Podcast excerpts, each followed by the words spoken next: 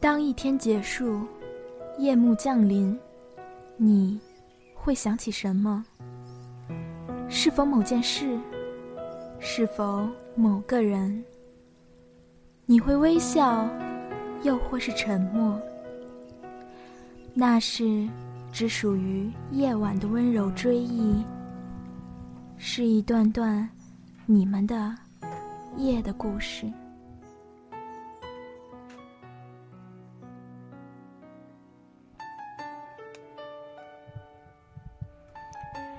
亲爱的听众朋友们，大家晚上好！您正在收听的节目是华大华生夜的故事，我是你们的主播平安。现在西雅图时间已经走到了晚上的二十三点三十分，那么在这个夜晚，平安将与你们分享一些关于离别的故事。引用一句台词：每一次告别，最好都用力一点，多说一句，因为这可能是最后一句。你多看一眼，也可能只是最后一眼了。都说前世五百次的回眸，才能换来今生的擦肩而过。那么人的一生到底会有多长呢？如果说一个人活八十岁，那么大概也就九百多个月吧。可惜的是，人生永远都是一场解法。关于某些人。你可能遇见一次，你就会少一次。那么关于某些事，你经历了这一次，这辈子或许也就是最后一次了。那么所有的一切，都让我们且行且珍惜吧。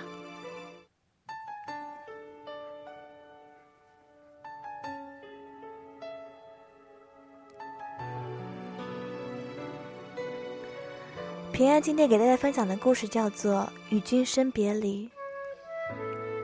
那时我小学四年级，杨约五年级，我俩在同一个作文兴趣小组，我叫他小哥哥。杨约有一头卷发，眼睛大大的，很秀气。我注意到他的嘴唇是紫红色的，像一嘟噜桑葚，而他的嘴角有颗痣。杨约的作文写得很好，还去市里面参加过比赛。是他跟我讲过文诗，是他让我读诗是诗是史诗。他会用青葱欲滴去形容天空，用葱管去形容女孩的手，用三十如狼四十如虎去形容凶巴巴的女老师。说实话，我真的很崇拜他。有一回。兴趣小组的老师读了我的一篇文章，里面写到一个瓜子脸的女孩。下课后，杨威严肃地跟我讲，女孩应该是鹅蛋脸，那些妖里妖气的女人才是瓜子脸呢。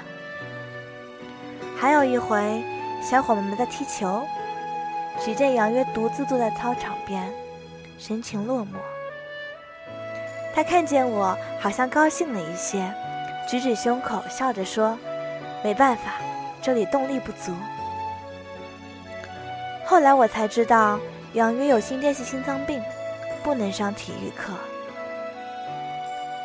某一天的下午，校园里响起了刺耳的鸣笛，我无心上课，隐隐觉得有些不安。那一天放学之后，我没有见到杨约的身影，他在班上忽然昏倒了，老师赶紧叫救护车送医院。已经来不及了。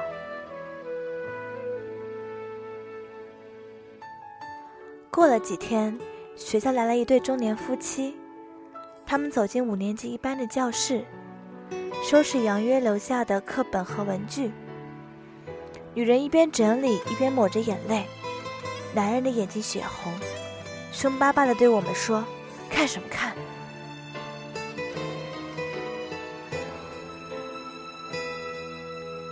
们走了，女人好像不肯走，好几次一屁股坐在地上，男人用力拉扯着她。那么大个男人，背个那么小的书包，我们都觉得有些好笑。那一天路过五一班的教室，阳光依旧明媚，角落里有个课桌就那样空空荡荡的。那是我第一次感受到死亡，而死亡永远停留在那里，停在五年级，停在杨约的十一岁。乌黑的卷发，大大的眼睛，紫红的嘴唇，还有嘴角的一颗痣。很多年的一天，街上走来一群小学生，叽叽喳喳的，好幼稚。我猛然间想起，杨远走的时候也是这个年龄。可是为什么每次想起他，就是会有小哥哥的模样？最怕空气突然安静，最怕朋友突然的关心，最怕回忆突然翻滚绞痛着不平息，最怕突然听到你的消息，想念如果会有声音。不愿那是悲伤的哭泣，事到如今，终于让自己属自己，只剩眼泪，还骗不过自己。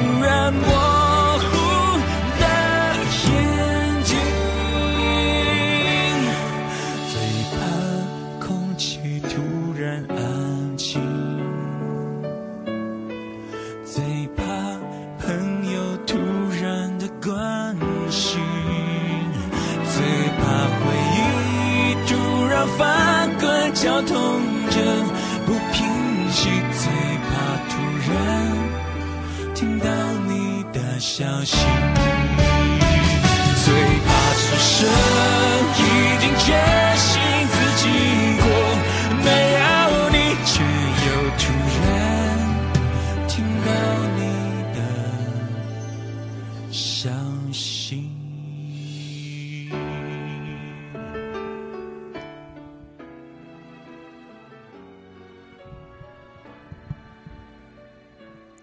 迎大家回来，这里是正在播出的华大华生夜的故事，我是你们的主播平安。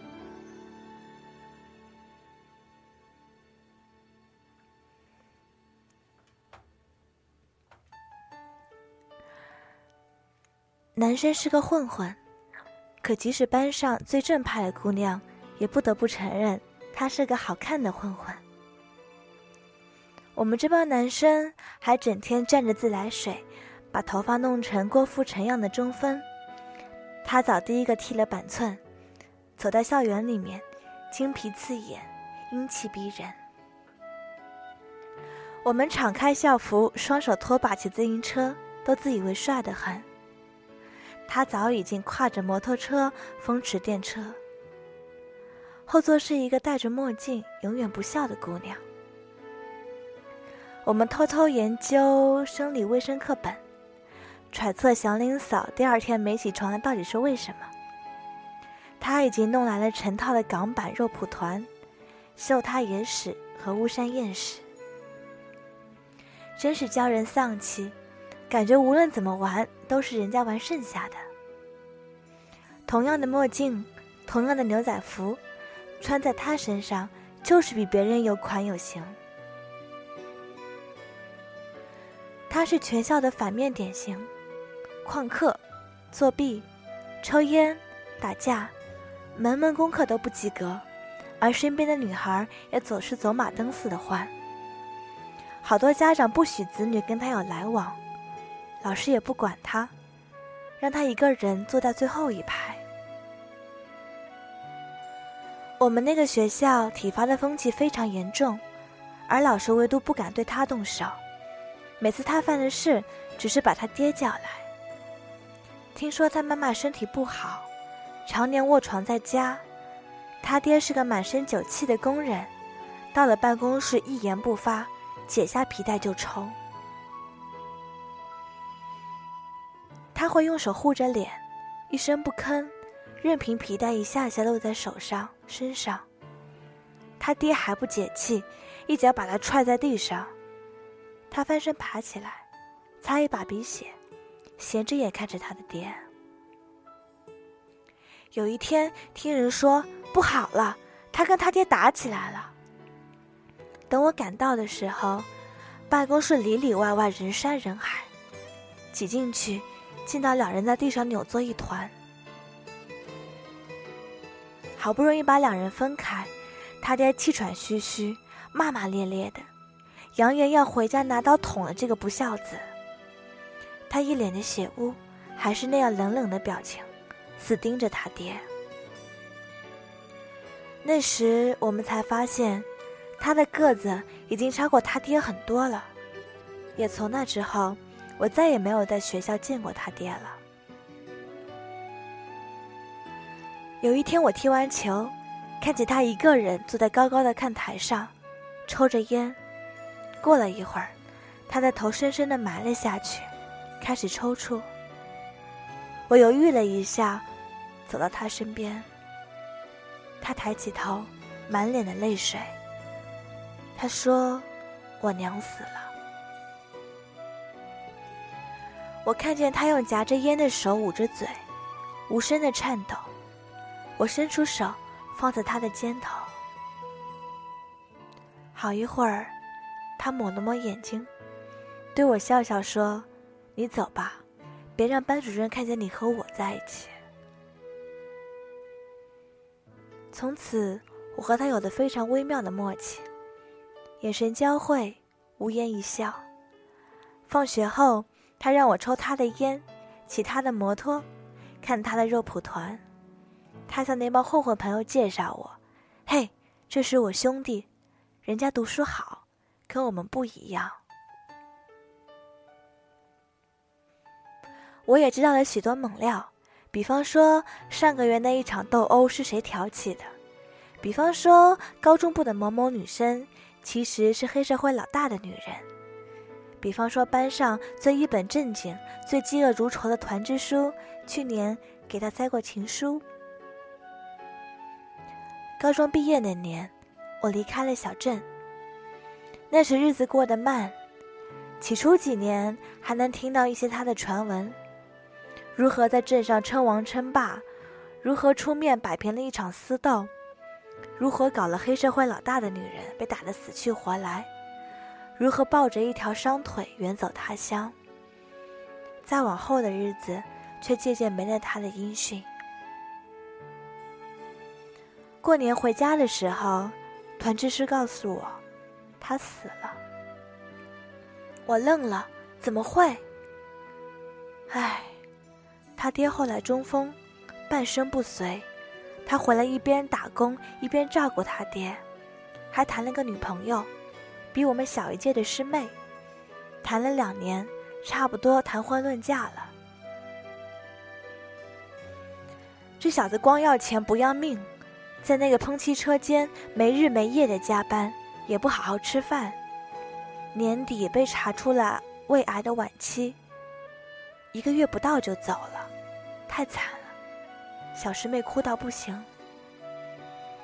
我不敢相信，团支书的眼中也有泪光在闪烁着。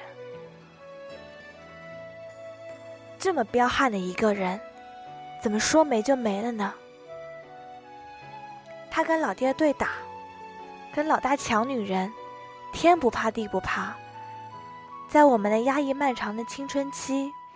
他是一尊邪神，不是说大反派都不容易死吗？不是说坏人的旺盛命都特别的旺盛吗？忘不了那个逃课的午后，他向那帮混混朋友介绍我，用一脸骄傲的表情：“嘿，这是我兄弟。”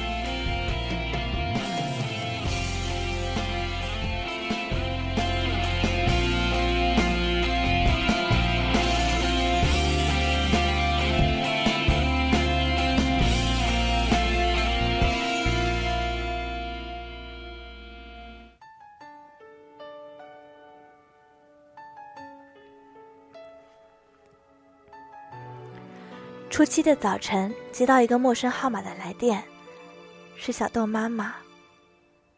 小豆死了。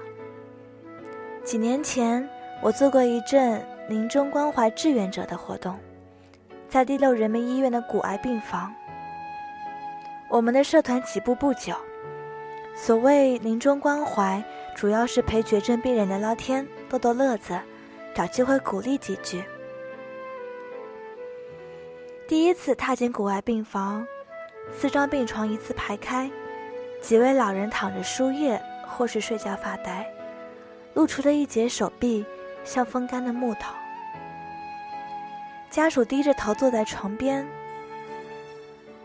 空气里弥漫着药水的味道，静悄悄的，没有一个人说话。那种安静叫做绝望。仿佛来到了噩梦里，又像闯进了墓地一般。我们懵了，茫然不知所措，说话都结结巴巴的。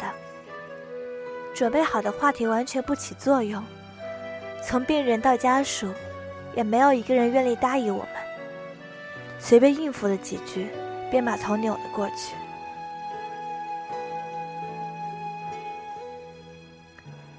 我们落荒而逃，护士叹了一口气说。你们去找小豆吧。小豆在隔壁病房，正靠着床看一本《读者》。刚见到我们，有一点害羞，聊着聊着就热络了起来。小豆很开朗，也很爱笑，笑着笑着，主动把鸭舌帽摘了下来，给我们看他的光头。那年他十四岁，皮肤很白，他不好意思地说道。因为老憋在病房里，晒不到太阳。小豆家在安徽农村，一年前查出了骨癌。几经辗转之后，来到了六院，做了手术，取出一段骨髓，目前在接受化疗，总共十次，已经做完了八次。问小豆化疗疼不疼？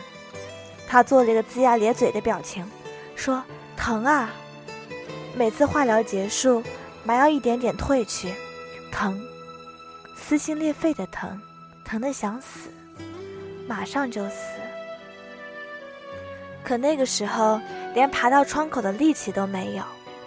过了两天，等有了力气，也就不那么疼了，不想死了。他又笑，仿佛在说别人的事。他一笑，旁边的病友也跟着笑。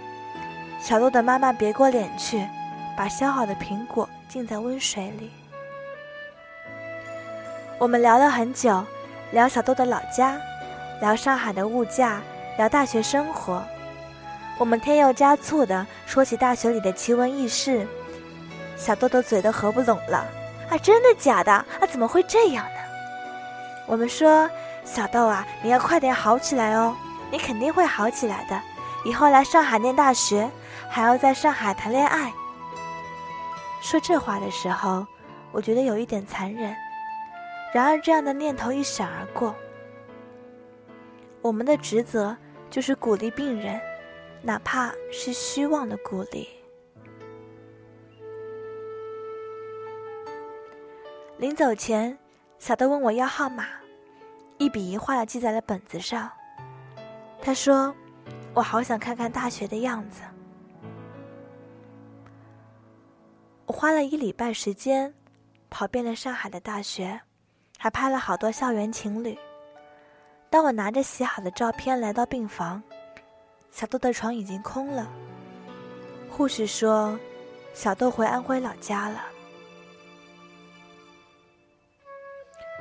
从此之后，我再也没有小豆的消息了。我不知道小豆为什么没有做完剩下两次化疗，他不是一个怕疼的孩子。小豆有我的号码，却从来没有来过一个短信或是电话。或许他已经好了吧。在宇宙中漂浮着无数的黑洞，它们是巨大恒星坍塌的产物，引力之强，连光都无法逃脱，吞噬一切物质。所谓黑洞，在黑洞的附近。时空被强大的引力场扭曲，在那里，是时间的尽头。霍金讲过一个故事，Bob 跟 Alice 是两位宇航员，他们接近了一个黑洞，不知为何，Alice 忽然飘向了黑洞，Bob 看到 Alice 正飞向黑洞的边缘，时间的终点。他的动作越来越慢，最后完全停滞了。他的微笑慢慢凝固、定格，像一张照片。而爱丽丝面临的却是另一番景象，在强大引力的作用下，她感觉自己飞向黑洞的速度越来越快，最终被巨大的引力差撕裂，每一个原子都被撕裂，消失在永恒的黑暗中。这就是生死悖论。爱丽丝死了，可是鲍比眼中，她永远都是活着的。其生若浮，其死若休。浮生若梦，为欢几何？终有一天，鲍勃会明白的。爱丽丝是那么的勇敢，她忍受着身体的剧痛。为了在失去知觉前，在被黑暗吞噬前，给心爱的人留下最后一个微笑。在很久很久以前，